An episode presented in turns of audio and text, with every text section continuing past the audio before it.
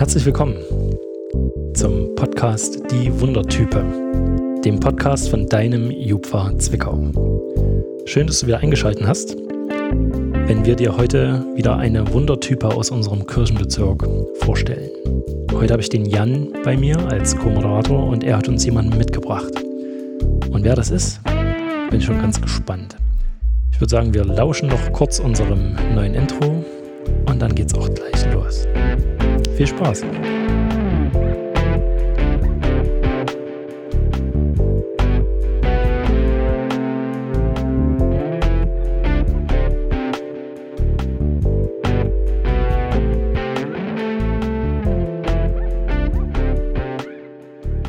Hallo Jan. Hallo Danny. Schön, dich mal an meinem Podcast-Tisch hier zu haben. Ja, das freut mich. Und das auch noch äh, im Bauerngut Rödlitz. Also, das ist besonders schön natürlich. Genau, also für alle, die Jan noch nicht kennen, Jan ist der Jugendwart unseres Kirchenbezirks. Davon haben wir zwei, Jan und Juliane. Und Jan, der ist in Rödlitz. Rödlitz, das liegt im ehemaligen Kirchenbezirk Glauchau. Glauchau-Rochlitz müsste man sagen, aber wir haben ja nur den Glauchauer Teil dazu gekriegt, leider. Ähm, aber immerhin. Und ich bin gerade hier, wo du wohnst, ähm, ziemlich schöne Gegend auf dem Land, in Rödlitz auf dem Bauerngut. Magst du darüber vielleicht am Anfang mal ganz kurz was erzählen, wer du bist äh, und was du hier machst? Also ja, der Jan, ne, verheiratet mit einer wunderschönen Frau. Wir haben zusammen vier Kinder und seit drei Jahren bin ich hier im Kirchenbezirk als Jugendwart unterwegs, mache Jugendarbeit und Kinder arbeite so ein bisschen, also ich lasse nicht Kinder arbeiten, sondern arbeite mit Kindern und mit Jugendlichen. Und ja, das macht wahnsinnig viel Spaß und da lernt man wirklich richtig viele Wundertypen kennen. Und davon hast du uns heute eine oder zwei oder drei oder wie viel hast du uns heute eigentlich mitgebracht? Ähm, also das Witzige ist, man weiß manchmal nicht, ob man ein oder zwei Wundertypen hat. Aber darüber erzähle ich später ein bisschen mehr. Es sind zwei. Ah, na dann erzähl uns doch vielleicht erstmal was über diese Wundertypen. Also, das ist ja das Schöne an so einem Podcast. Ihr, die ihr jetzt zuhört, ihr könnt die ja nicht sehen. Und äh, das heißt, man kann die ja trotzdem vielleicht irgendwie kennenlernen. Erzähl mal, was du so über sie im Kopf hast. Also, unsere beiden Wundertypen, die gehören zusammen. Die sind jung, ähm, attraktiv, ähm, sehr wissbegierig und sehr, sehr motiviert und haben es auch drauf, andere junge Leute zu motivieren und zu begeistern durch das, was sie tun, getan haben und hoffentlich auch noch bei uns tun werden. Und ja, das ist so erstmal das Erste, was man ohne viel zu viel zu verraten. Okay, also klingt ja schon mal spannend. Klingt, als wäre es ein Paar. Ähm, und es klingt, als wären es junge Leute. Wie jung, das habe ich jetzt noch nicht so ganz rausgehört. Ähm, hm. Magst du uns das verraten oder weißt du das? Ähm, ja, es, also es sind fast beide voll strafmündig. Also 21. Ja. Okay, für alle, die jetzt dachten 16, schämt euch. nee, ihr 16-Jährigen habt noch Glück, ihr seid noch nicht voll strafbar. Genau.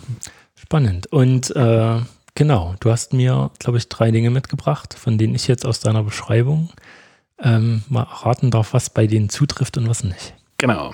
Also ich habe ähm, für jeden von beiden drei Sachen und würde erstmal bei Ladies First anfangen.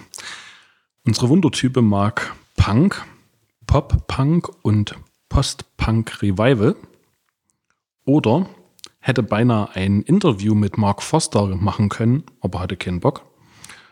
Und das dritte wäre ein Tattoo am, am linken Rippenbogen. Puh.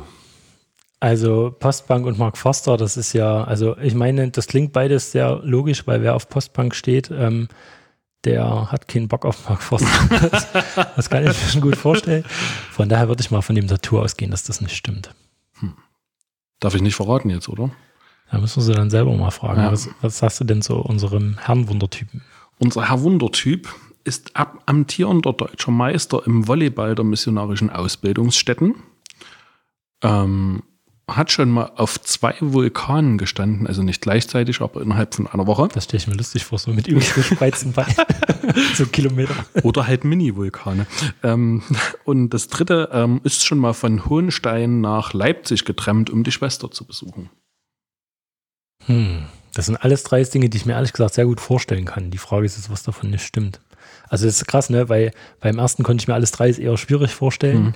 und beim zweiten kann ich mir alles drei sehr gut vorstellen. Ähm, aber das mit den zwei Vulkanen, na wohl, boah, Trempen, ja. Was war das erste? Ähm, Deutscher Meister im Volleyball der missionarischen Ausbildungsstätte. Ja, das, nee. Nee. Glaube ich nicht.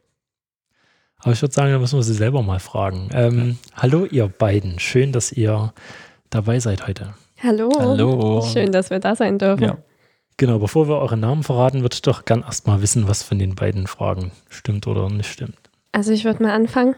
Du hast recht, ich habe kein Tattoo am linken Rippenbogen. Ich habe gar kein Tattoo tatsächlich.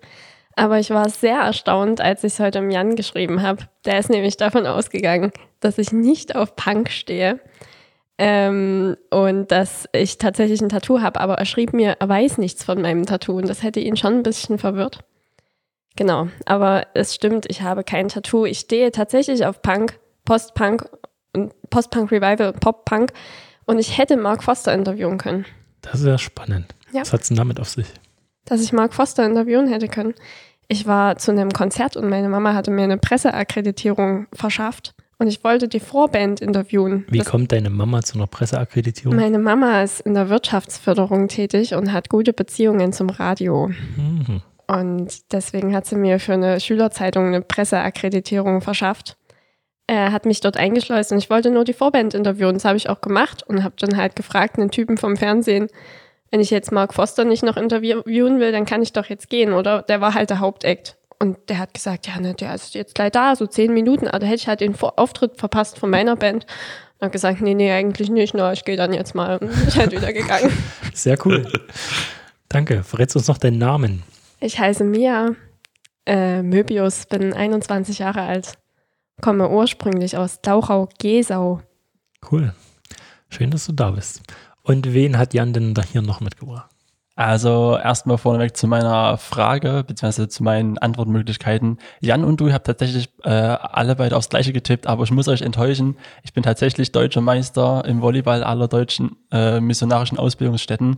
Ähm, dieses Jahr konnte es leider nicht stattfinden auf, äh, aufgrund von Corona, sonst hätte ich meinen Titel verteidigen können mit meinem Team, aber somit stehe ich aktuell noch äh, vorne dran mit meiner Mannschaft aus Moritzburg. Sehr cool, aber was stimmt denn dann nicht?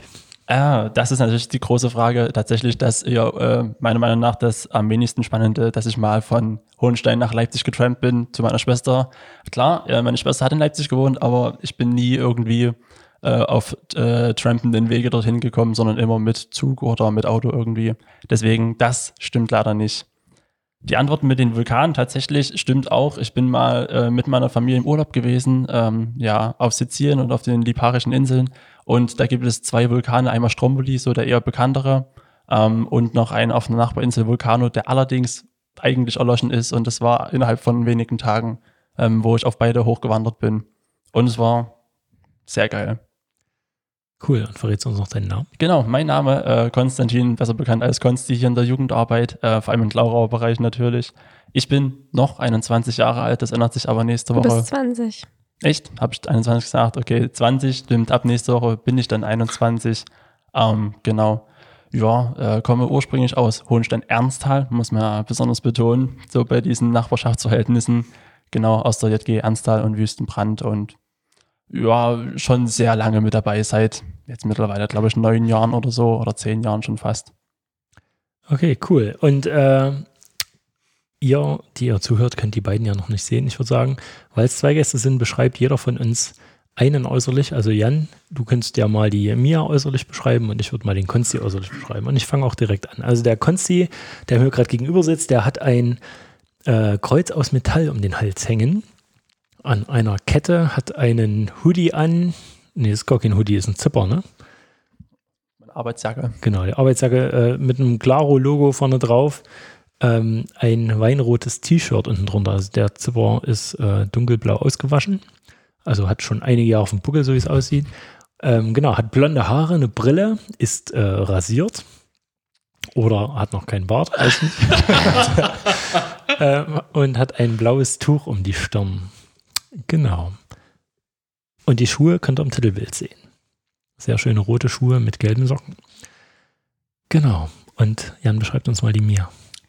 Ja, die Mia ist auch rasiert oder hat noch keinen Bart. Das trifft zu wie bei ihrem Mann. Nein, die Mia ist natürlich schon immer sehr glatt und weich und gut anzusehen mit ihren leicht rosigen Wangen, langen, ähm, etwas länger als Schulterblond, nee, etwas länger als Schulter, lang, blond, hellbraunen Haaren. Ich bin immer bei so farblichen Sachen immer total schlecht. Straßenköterblond. Bei mir halt dunkelblond und als nächstes kommt schwarz. Also von daher, ähm, in dem Rahmen könnt ihr es einordnen. Die Mia ist ähm, freundlich, ähm, lächelt meistens, auch jetzt gerade wieder lächelt sie, hat einen blauen Jeans, Jäcksch, blaues Jeans-Jäckchen an und ein T-Shirt, wo drauf steht, I am Sherlocked. Ich musste es mir vor uns erstmal erklären lassen.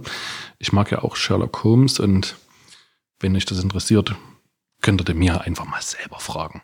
Und die Mia hat eine Hose an. Auch Jeans, habe ich gerade festgestellt. Und Schuhe, die ihr dann sehen werdet. Und das Interessante, ihr könnt auf dem Bild auch mal die Socken von den beiden vergleichen. Aber da will ich nicht spoilern. Genau. Vielen Dank. Da wären wir bei dem Offensichtlichen. Gibt es sonst noch Dinge, ähm, die man über die beiden wissen sollte? Oder Dinge, ihr habt ja jetzt bei Jan zugehört, ähm, wo ihr gesagt habt, da müsste man eigentlich mal ein bisschen korrigieren oder da, ähm, das sehen wir ein bisschen anders oder das hätten wir ja nie gedacht oder wie auch immer? Also ich glaube nicht, dass der Jan was grundsätzlich Falsches gesagt hat. Hat ja sehr allgemeine Aussagen jetzt erstmal getroffen. Und der Jan kennt uns gut, von daher gehe ich davon aus, das stimmt schon so alles. Er hat ja auch äh, schließlich ein Jahr mit uns zusammen oder musste mit uns ein Jahr zusammenarbeiten. Richtig. Äh, deswegen hat er auch viele Möglichkeiten gehabt, uns wirklich gut kennenzulernen, aber hat uns demzufolge auch gut beschrieben. Ähm, also. Was heißt Applaus. das, er musste mit euch zusammenarbeiten? Also wir beide haben ja im Jahr 2017, 2018 haben wir ein FSJ noch im Altkirchenbezirk Klauchau-Rochlitz gemacht. Ähm, genau, äh, haben uns da kurz vorher kennengelernt, ungefähr ein halbes Jahr bevor das FSJ anfing ähm, und waren überrascht, dass wir uns halt eben beide für das gleiche FSJ halt eben beworben hatten und äh, hatten aber auch sehr viel Freude. Jan vielleicht manchmal weniger Freude mit uns in, äh, in, äh, auf der Arbeit, aber es war für uns beide, glaube ich, doch auch ein gutes und prägendes Jahr und wir sind vor allem viel rumgekommen, haben die ganzen JGs kennengelernt und auch dementsprechend die Leute dazu. Ja, man muss dazu sagen, die beiden sind am ersten Tag ihres FSJs zusammengekommen. Das heißt, ihre Beziehung begann mit mit dem FSJ offiziell. Und die Frage, die sich am Anfang stellte, was hält länger? Die Beziehung oder das FSJ? Und jetzt kann man sagen. Ja, das war ja ganz klar. Die Beziehung. Das FSJ. Ihr seid ja verheiratet jetzt, also von daher. Ähm, Ach, das wäre auch noch ein guter Fakt, den man mehr wissen könnte. Also ihr zwei seid mittlerweile verheiratet. Also vor zwei, drei Jahren habt ihr quasi ein FSJ hier in, äh, hier in Zwickau, hier in, im äh, Altkirchenbezirk Glauchau gemacht. Ähm, was ja sowieso immer so eine fragile Sache ist. Ne? Also jeder, der irgendwie einen FSJler kriegt, äh, freut sich erstmal. Jeder, der zwei FSJler kriegt und die bändeln direkt miteinander an, weiß, oh, ähm, das könnte schwierig werden. Ja. ähm, aber ihr würdet sagen, FSJ lohnt sich, da findet man Dinge fürs Leben. Auch abgesehen von einem Lebenspartner, ja, definitiv. Es ist ja so, dass wir uns schon vorher kennengelernt haben. Es war ja jetzt nicht so, dass wir uns im FSJ getroffen hätten. Ähm, und also im Nachhinein, es hatte sein Gutes, es hatte nicht so Gutes, aber es war, ich, ich würde es nicht anders machen. Das klingt sehr negativ, oder? Ja, das klingt so, als ob du kein FSJ im Kirchenbezirk empfehlen könntest. Nee, ich würde es auf alle Fälle empfehlen. Es war perfekt. Ich meine eher die, die Beziehungssache, die war ein bisschen kritisch.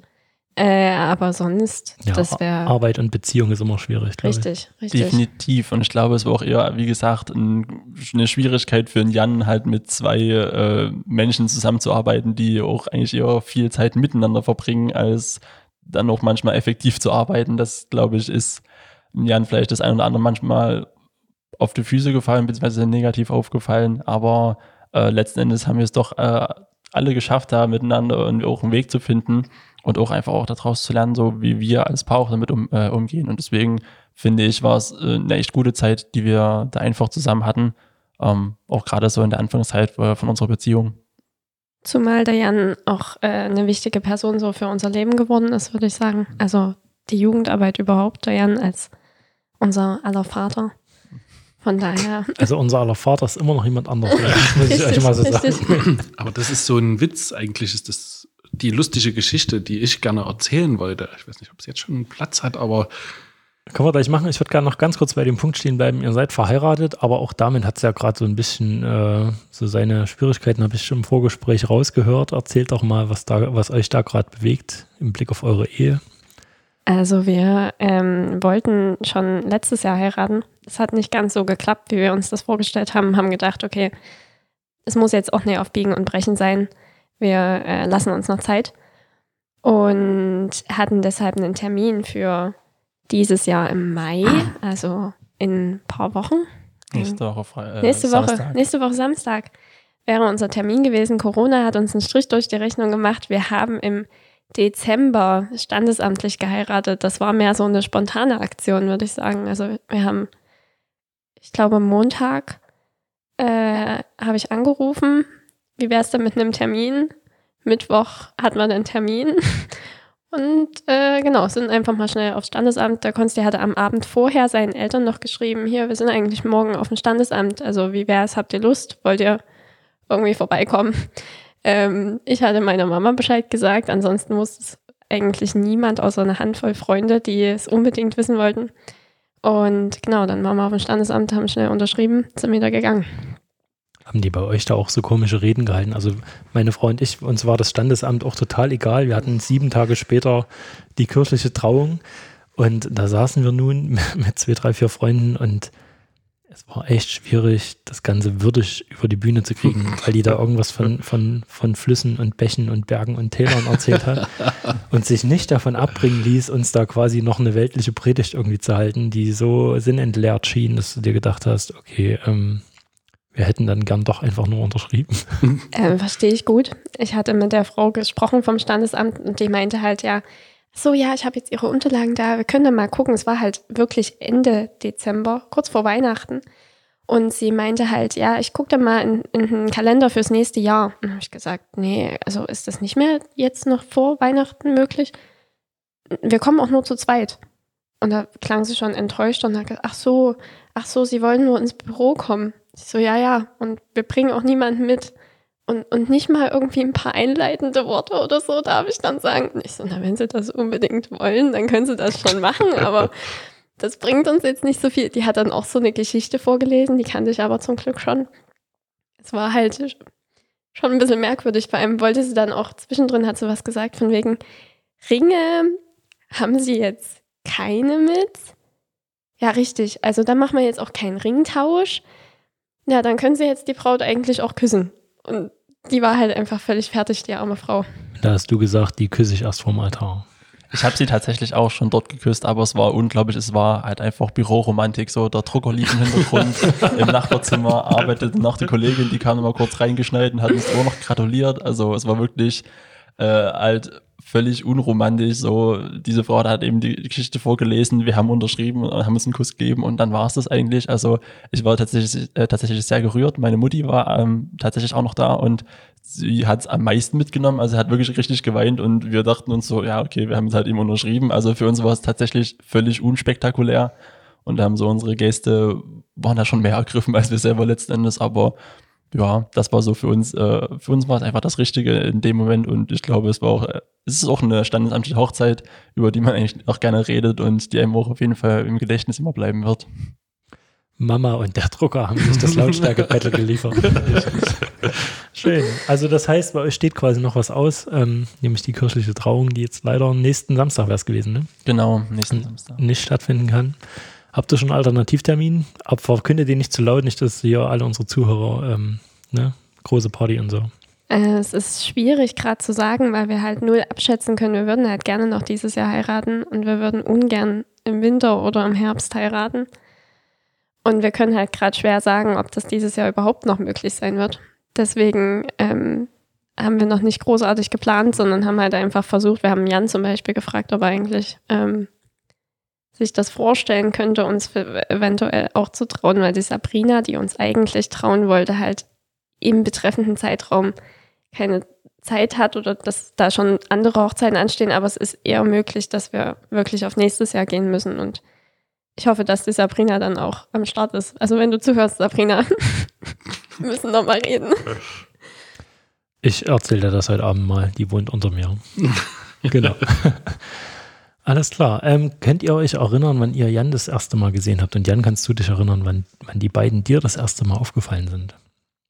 Also tatsächlich ähm, wurde ja äh, in dem Jahr, bevor der Jan äh, zum Jugendwart äh, äh, quasi eingesegnet wurde, hieß es schon, ja, der neue Jugendwart wird mit zu Schneeberg mitkommen, so Konfi-Rüstzeit, Konfi-Projekt. Und da habe ich äh, auch der Auge schon aufgehalten äh, und nach jemandem gesucht, der da definitiv nicht irgendwie mit hingehört. Ich glaube, du bist mir tatsächlich nur ein einziges Mal irgendwie aufgefallen, dass ich da eben einen großen Mann stehen äh, habe äh, hab sehen, wo ich mir dachte, äh, den hast du noch nie vorneweg gesehen und eigentlich kennst du halt wirklich viele Leute aus dem Jugend, äh, aus dem äh, Kirchenbezirk. Äh, deswegen bist du mir bloß kurz aufgefallen, aber halt Schneeberg ist immer so voll, da äh, geht sowas immer schnell mit unter. Und dann aber so wirklich äh, mitbekommen, habe ich dich dann halt erst äh, auch so in der Zeit halt eben kurz bevor du dann auch dann wirklich eingesegnet wurdest und wo wir äh, als, äh, als FSJ dann auch eingesegnet wurden. Also so dann letztendlich wirklich erst kurz vor Beginn des FSJs. Mir ist der Jan das erste Mal aufgefallen, sehr viel später, als wir als JG Gesau hier im Bauerngut eine Rüstzeit gemacht haben und der Jan hat ein Foto von uns gemacht. Da äh, bin ich das erste Mal mit Jan so in Verbindung äh, oder habe ich ihn so als erst, das erste Mal so wahrgenommen, als neu, neuen Jugendwart. Habe mir aber noch keine Gedanken drüber gemacht, dass du mein Chef wirst kam erst später, da habe ich mir gedacht, ja stimmt, irgendwie schon. Also, naja, genau, das war so meine erste Begegnung mit dir. Aber da wusstest du schon, dass du ein FSJ machen willst? Ja. Ich denke, dass ich auch angenommen war. Ich denke, ja. das war kurz bevor. Aber äh, ich kannte halt nur einen Simeon und ich hatte nur mit dem Simeon kooperiert im Moment. Da, da war ich schon im Dienst, als ihr, ihr auf Rüstzeit wart. Das war, ich bin im Juli in Dienst gegangen und ihr wart in den Sommerferien da und im September habt ihr dann angefangen. Hm. Ja. Und wo sind die beiden dir das erste Mal aufgefallen? Also der Konsti ist mir tatsächlich bei meinem äh, Probegottesdienst aufgefallen, den ich in Königshain Wiederrau halten musste. Also muss man, wenn man Jugendwart werden will, muss man eine Probepredigt halten. Und als ich in der Kirche mit meiner Frau gesessen habe und gewartet habe, dass die Jugendlichen alle reinströmten, da kam der Konsti zur Tür rein und ich habe sofort so eine Verbindung vorm inneren Auge gehabt, weil der Konsti sieht jemanden sehr ähnlich äh, den ich ähm, damals in meiner jungen Gemeinde in Dorf Chemnitz hatte. Der Patenonkel unseres jüngsten Sohns. Und dachte, ich habe schon zur Christine gesagt, sieht aus wie der Peter, guck mal. Und da habe ich einen Konsti das erste Mal gesehen. Und an nicht mit dem Gedanken, also alle haben den gedrückt und der war voll der ähm, beliebte Typ da in der Truppe dort. Das war, das, das fiel mir auf. Und dann habe ich einen Konsti vergessen. Also das war halt eine Person von vielen, die ich in der Zeit kennenlernen durfte. Und Mia habe ich tatsächlich auch zu der Rüstzeit das erste Mal gesehen und fotografiert. Und dann ging es halt darum, wer die neuen FSJler sind. Und haben mir die FSJler, die da gerade so außer Dienst gingen, gesagt, na, die Mia, die hast du auch schon gesehen. Die hast du sogar fotografiert. Die ist auf dem Foto drauf. Das ist so eine kleine.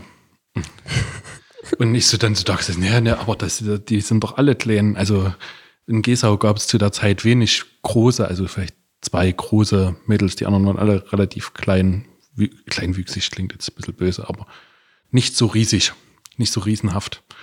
Und richtig wahrgenommen habe ich euch dann erst zu unserem Einführungsgottesdienst, weil wir ja zusammen eingeführt worden sind, zum Jugendtag im Bauerngut. Ja, und das war schön. Ein Start einer wirklich guten Zeit. Cool. Ich habe vorhin schon beim Vorgespräch überlegt, dass ich die Mia auch schon mal irgendwo gesehen habe. Mir ist, auch, mir ist, auch, mittlerweile eingefallen, wo. Aber vielleicht ist es ja gar nicht das erste Mal, dass wir uns irgendwo gesehen haben. Also ich habe sie vor kurzem, also wir sind ja gerade erst, also meine Familie und ich, wir sind gerade erst in den Kirchenbezirk gezogen. Ich bin erst seit kurzem Jugendpfarrer hier. Und äh, ich wohne jetzt in Ottmannsdorf und da war ein Gottesdienst. Und äh, da habe ich sie gesehen, so ich würde sagen, im mittleren Kirchenschiff links hast du gesessen. Und äh, wir wohnen auch direkt neben der Kirche. Und nach dem Gottesdienst bist du, standst du noch im Pfarrhaus und hast quasi mit Sabrina gequatscht. Ähm, genau, da bist du mir das. Ich weiß, also ich dachte ich, also du kamst mir auch schon in der Kirche bekannt vor. Das heißt, wir haben uns garantiert schon mal irgendwo vorher gesehen, aber ich komme nicht drauf. Also das war das Letzte, woran ich denke.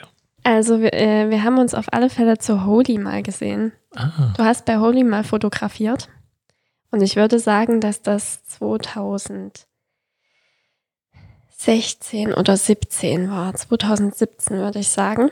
Und da äh, weiß ich, dass du da warst, da kann ich mich dran erinnern. Und wir waren, also einfach als, als der Konsti und ich FSJler waren, waren wir mit beim Konvent mit dem Simeon und dem Jan. Und da warst du auch da, weil wir in Oberpfannenstiel waren, nämlich nicht alles Deutsch. In meinem alten Kirchenbezirk. Richtig. Richtig. Ja, alles Und daran kann ich mich auch erinnern. Und ich weiß, dass ich dich auch in, in ähm, ich konnte dann auch tatsächlich einen Namen an dich ranhängen.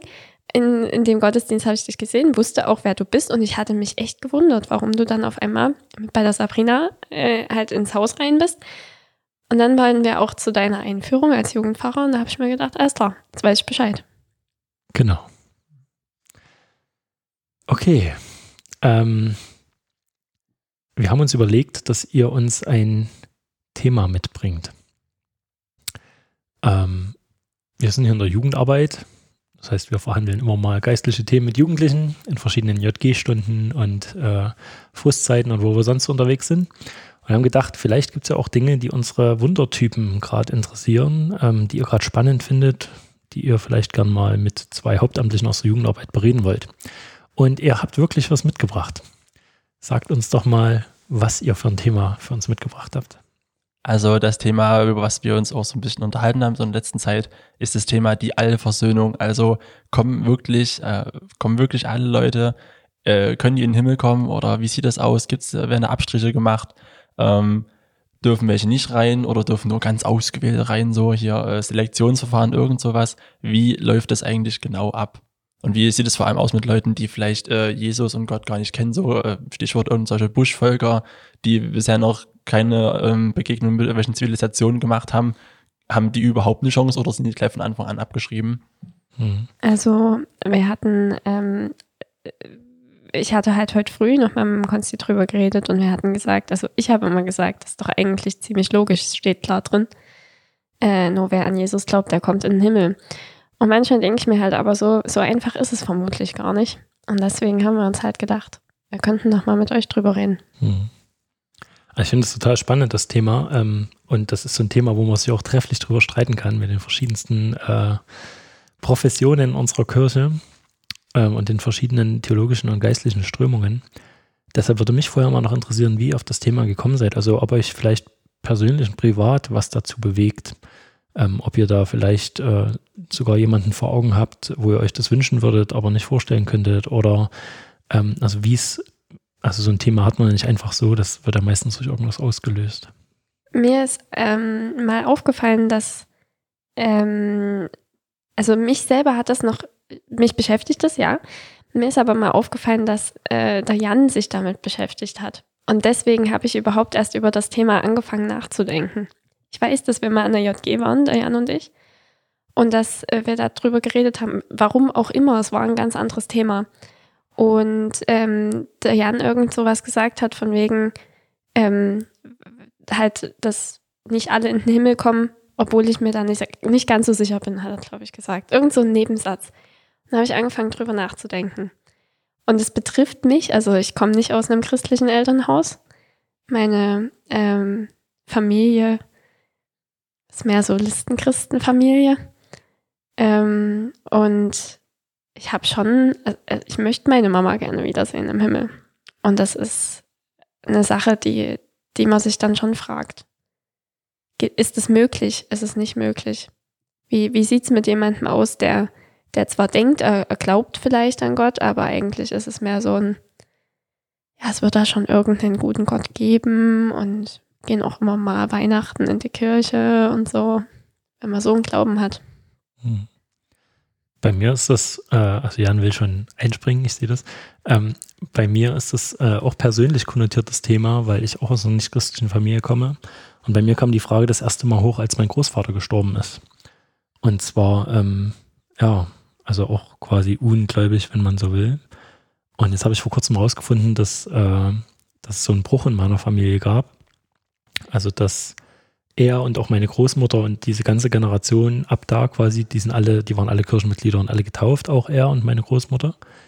Ähm, und danach halt nicht mehr. Also sie haben dann ihre Kinder nicht mehr taufen lassen und sind dann auch nicht mehr mit zur Kirche äh, gegangen. Und als ich dann angefangen habe, Theologie zu studieren, dann war das für die auch erstmal, die konnten damit nicht so richtig was anfangen und haben sich gefragt, warum und so. Und dann habe ich mal irgendwann, also jugendlich, leichtsinnig wie ich war, bei irgendeinem Fest, Familienfeier, so die, die Bibel auf den Tisch geknallt und gesagt, hier, folgendes, ähm, kehrt um und bekehrt euch oder irgendwie sowas. Äh, nee, nicht, nicht ganz so krass, aber ich habe einfach mal versucht, zaghaft das Thema anzusprechen und habe äh, gemerkt, dass da bei meinen Großeltern ganz große Unsicherheit herrscht, ähm, weil die quasi auch von ihrer Elterngeneration äh, quasi eine gewisse Frömmigkeit mitbekommen haben, aber durch ihre DDR-Biografie oder ich weiß nicht so richtig, was der Auslöser dafür war.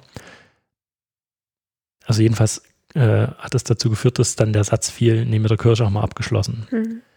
Und dann habe ich irgendwann mal später, als mein Großvater gestorben war, also Jahre später, mit meiner Großmutter nochmal über das Thema geredet. Ich versuche das immer noch ab und zu mal so ein bisschen ins Gespräch zu bringen.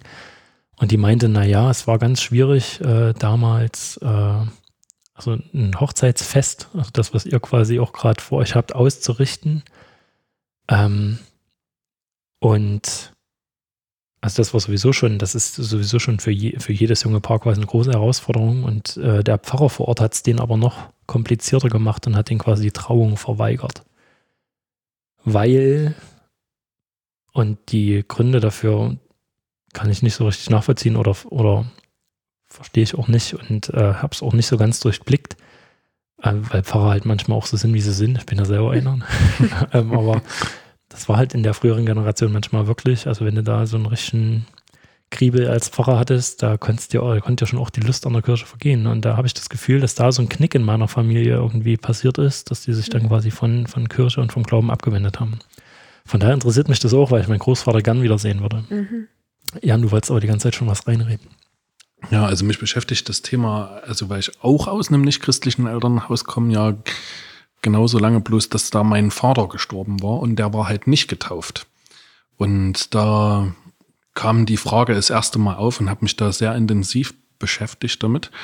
Und wir haben dadurch, dass wir vieles im F während ihres FSJs miteinander reflektiert haben, also als sowas, was da mir im Nebensatz zum Beispiel aufgefallen ist, einfach mal so, haben wir dann miteinander reflektiert und der Satz war tatsächlich genau andersrum. Ich habe nämlich gesagt, ich hoffe, dass wir uns alle im Himmel wiedersehen, aber ich bin mir nicht sicher, dass es so ist. Ach so. Ähm, aber ich hoffe es, weil und das, dann kam der Nachsatz, weil ich sonst meine Familie nicht wiedersehe. Also so trete ich dem gegenüber.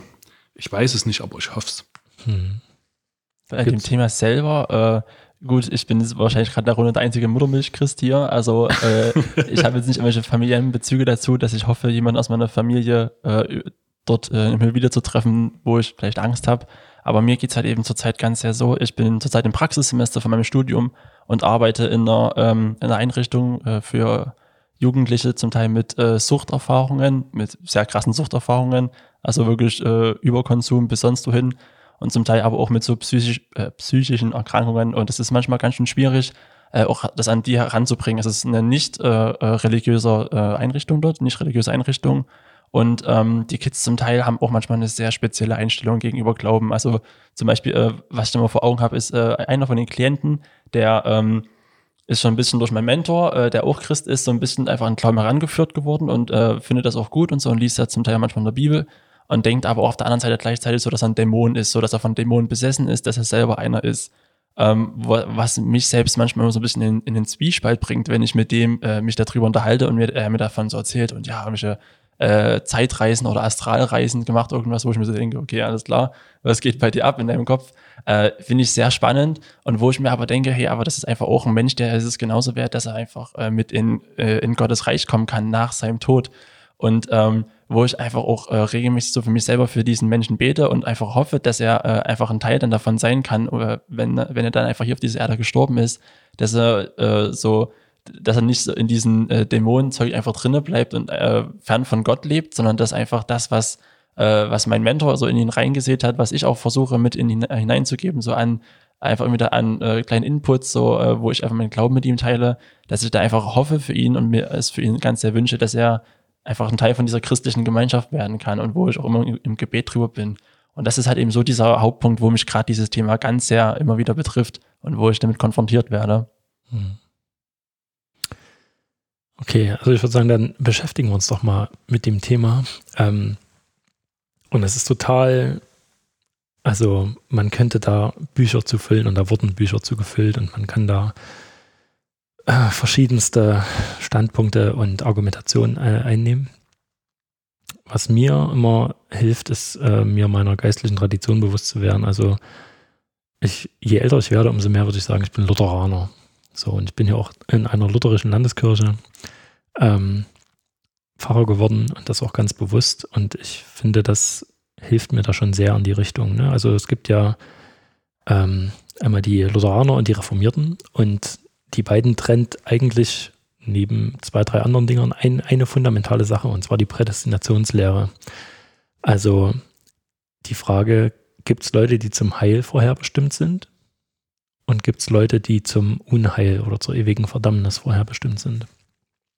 Und der Unterschied ist, dass Luther gesagt hat, also es gibt, wenn dann eine einfache Prädestinationslehre, nämlich ähm, Jesus ist für alle Menschen am Kreuz gestorben und hat damit das Heil für alle erwirkt, ob die Menschen das ergreifen oder nicht oder warum das einige ergreifen und andere nicht.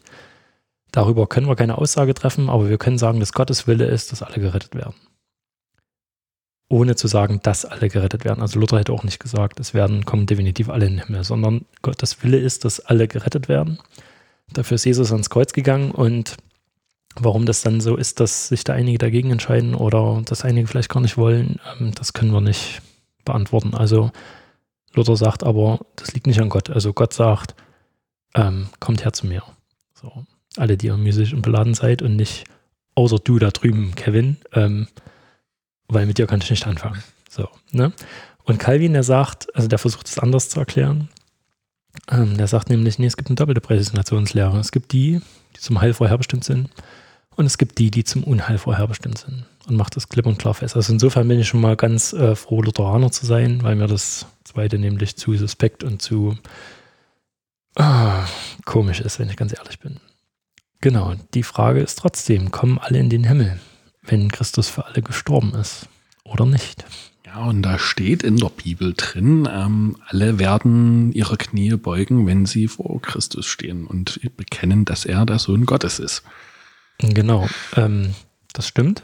Und das werden die auch im Gericht tun, aber trotzdem wird es ja ein Gericht geben. Und wir stellen uns das Gericht immer so vor, die Guten ins äh, Töpfchen, die Schlechten ins Kröpfchen oder wie auch immer das heißt. Das ist schon eine spannende Frage. Was ich an der Span äh, was ich äh, an dem Szenario äh, äh, richten ganz spannend finde, ist, den Richter mal anzugucken. Weil wer wird denn derjenige sein, der uns richten wird? Na, der Vater, oder? Nee. Jesus? Ja. Also, soweit ich meine Bibel kenne, wird es Jesus sein. Ähm, nämlich das Lamm, was in der Offenbarung beschrieben wird, mhm. was äh, quasi das Gericht halten wird über alle Menschen. Und Jesus sagt es ja auch selber. Ähm, wo ist das? Matthäus, relativ weit hinten, 23. Kapitel oder so. Ähm, dann werdet ihr vor mir stehen und ich werde sagen, ich habe euch nicht gekannt. Mhm. Oder ihr werdet vor mir stehen und ich habe euch gekannt. Ähm, also es ist erstmal spannend zu sehen, wer da quasi der Richter sein wird. Und wenn wir Jesus, wie er in den Evangelien irgendwie äh,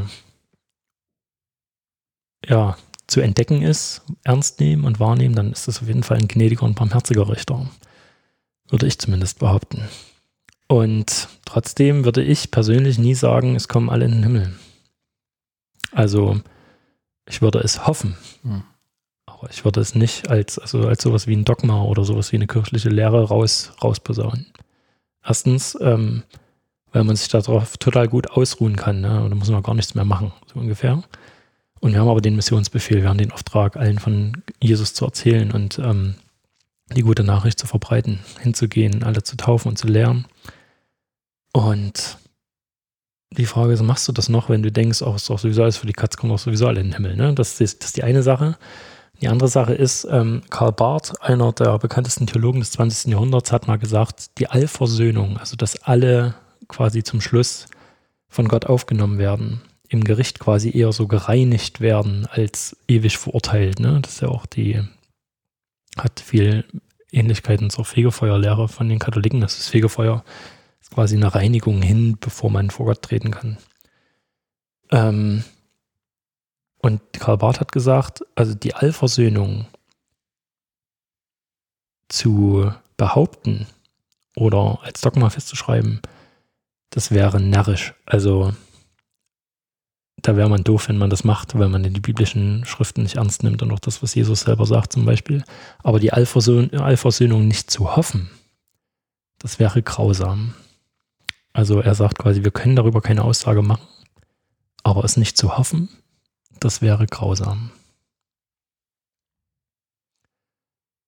Und das ist total unbefriedigend, oder? Mhm. Ich habe noch was Befriedigenderes in die Richtung, weil ich halt denke, ne, dass Jesus ja für alle gestorben ist, ne, ganz lutherisch. Und warum soll Jesus dann dastehen und sagen, ähm, ich bin zwar für dich gestorben, aber nee, du kommst hier nicht dran? Weil es vielleicht der andere nicht angenommen hat? Ähm, ja, und das ist halt die Frage des Zeitpunkts. Ne? Wann muss er das annehmen? Ne? Also wann muss er die Knie beugen, dass er noch safe ist, sozusagen in Anführungsstrichen. Ähm, ich traue Gott einfach so viel Liebe zu, so viel Liebe zu uns Menschen, dass, dass ich einfach, dass diese Hoffnung wirklich groß ist, dass alle in den Himmel kommen. Egal, und das macht es vielleicht auch nochmal leichter für mich in meinen Dienst, dass ich nichts kaputt machen kann. Ne? Also ich treibe niemanden in der Hölle, nur weil meine Predigt am Sonntag scheiße war. Ähm, es, es bleibt bei Gott sozusagen die Verantwortung. Und ich versuche trotzdem immer mein Bestes zu geben. Und wenn ich über ihn rede und ja, aber ich habe halt die Hoffnung, eine sehr, sehr große und starke Hoffnung, dass Gott doch gnädiger ist, als wir es ihm zutrauen. Ich finde es sehr spannend, wenn man das so an den zwei Mitgekreuzigten, äh, Mitgekreuzigten bei Jesus betrachtet, weil sie haben beide die Möglichkeit, ähm, einfach jetzt noch in, dies, äh, in, dieser, in diesem Augenblick einfach noch äh, Heilung zu erfahren. Ähm, und der eine nutzt diese, diese Chance, der eine äh, erkennt quasi Jesus und sagt, okay, hey, äh, bitte denk an mich, wenn ich, äh, wenn du zu deinem Vater äh, äh, gehst und Jesus sagt, du wirst noch mit mir heute im Himmel sein. Und der andere verlacht Jesus selbst am Kreuz, wo er eigentlich, äh, wo, wo der andere schon gesagt hat, okay, hey, guck mal, das ist der Sohn Gottes, so, ähm, wo es eigentlich offensichtlich ist. Das heißt, der eine nutzt seine Chance ähm, in letzter Sekunde, ne? Aber und der andere sagt, entscheidet sich bewusst dagegen und sagt, okay, gut, ich möchte das nicht. Und das äh, mhm. finde ich, ist eigentlich ziemlich stark, dass uns einfach Gott auch so gesehen bis zum Schluss einfach die Möglichkeit lässt, dass wir, oder Jesus die Möglichkeit lässt bis äh, zum Schluss, dass wir uns für ihn entscheiden können, dass wir äh, an ihn glauben und sagen, okay, gut, äh, ich weiß, ich habe vielleicht richtig viel Scheiße auf mich geladen, aber ich äh, glaube trotzdem daran, dass du nicht für umsonst gestorben bist, sondern dass du dafür gestorben bist, dass ich äh, das nicht ewig ausbaden muss. Aber Jesus dreht sich eigentlich zu dem Zweiten um und sagt, naja, dann heißt das für dich Hölle. Genau, und ich glaube, das liegt auch nicht daran, also nicht an Jesus, ob jemand, also es liegt an Jesus, ob jemand in den Himmel kommt, aber ich glaube, es liegt nicht an Gott, ob jemand in die Hölle kommt. Ich glaube, das liegt dann eher bei den Menschen. Ja. Ich kann mir sehr gut vorstellen, dass es Menschen gibt, die ähm, es nicht ertragen, die Kontrolle über ihr Leben an einen anderen abzugeben und die Herrschaft über ihr Leben an einen anderen abzugeben, die lieber selbstbestimmt in die Hölle gehen würden, als sich einzugestehen. Und das ist ja auch so ein Kernding, worum es im Christsein geht, sich einzugestehen, dass man selber eben nicht die Zügel an der Hand hat und dass man hilfsbedürftig ist und dass man ähm, eigentlich jemanden braucht, der, ja, also wenn, wenn man einmal erfahren hat, wie sündig man eigentlich selber ist, also was man für eine Schuld auf sich laden kann und macht äh, und das auch immer wieder und so. Und dass man eben die Dinge nicht so im Griff hat, wie man die gerne im Griff hätte dass es gut ist, die Zügel aus der Hand zu geben und jemanden in die Hand zu geben, der damit vielleicht mehr anfangen kann. Und ich glaube, dieser Stolz, das nicht zuzulassen, dass ein anderer die Herrschaft über dein Leben bekommt, dass Gott die Herrschaft über dein Leben bekommt. Ich glaube, dieser Stolz ist das, was, was Menschen es verhindert, ins Reich Gottes zu kommen. Also wenn, dann machen die das quasi selber. Da haben wir einen freien Willen und da können wir uns quasi gegen entscheiden. Vielleicht auch Angst vielleicht auch Angst ähm, zuzulassen, dass ich mir eingestehen muss, dass ich es nicht kann oder zu sehen, was ich in meinem Leben alles eigentlich schon für Scheiße gebaut habe. Dass ich, äh, also ich spreche nicht unbedingt von bewusster Angst, äh, sondern denke eher, dass, oder ich weiß, dass es Menschen gibt, die die das so weit von sich abspalten, dass sie selber Schuld auf sich laden, dass sie es teilweise gar nicht mehr fühlen können.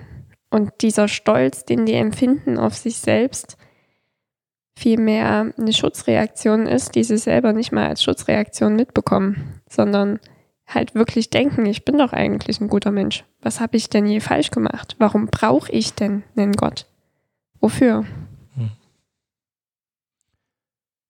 Und gleichzeitig, also weil du gerade die Gefühle angesprochen hast, ne, gleichzeitig finde ich, dass Gefühle was total trügerisches sind, wenn es um solche Dinge geht.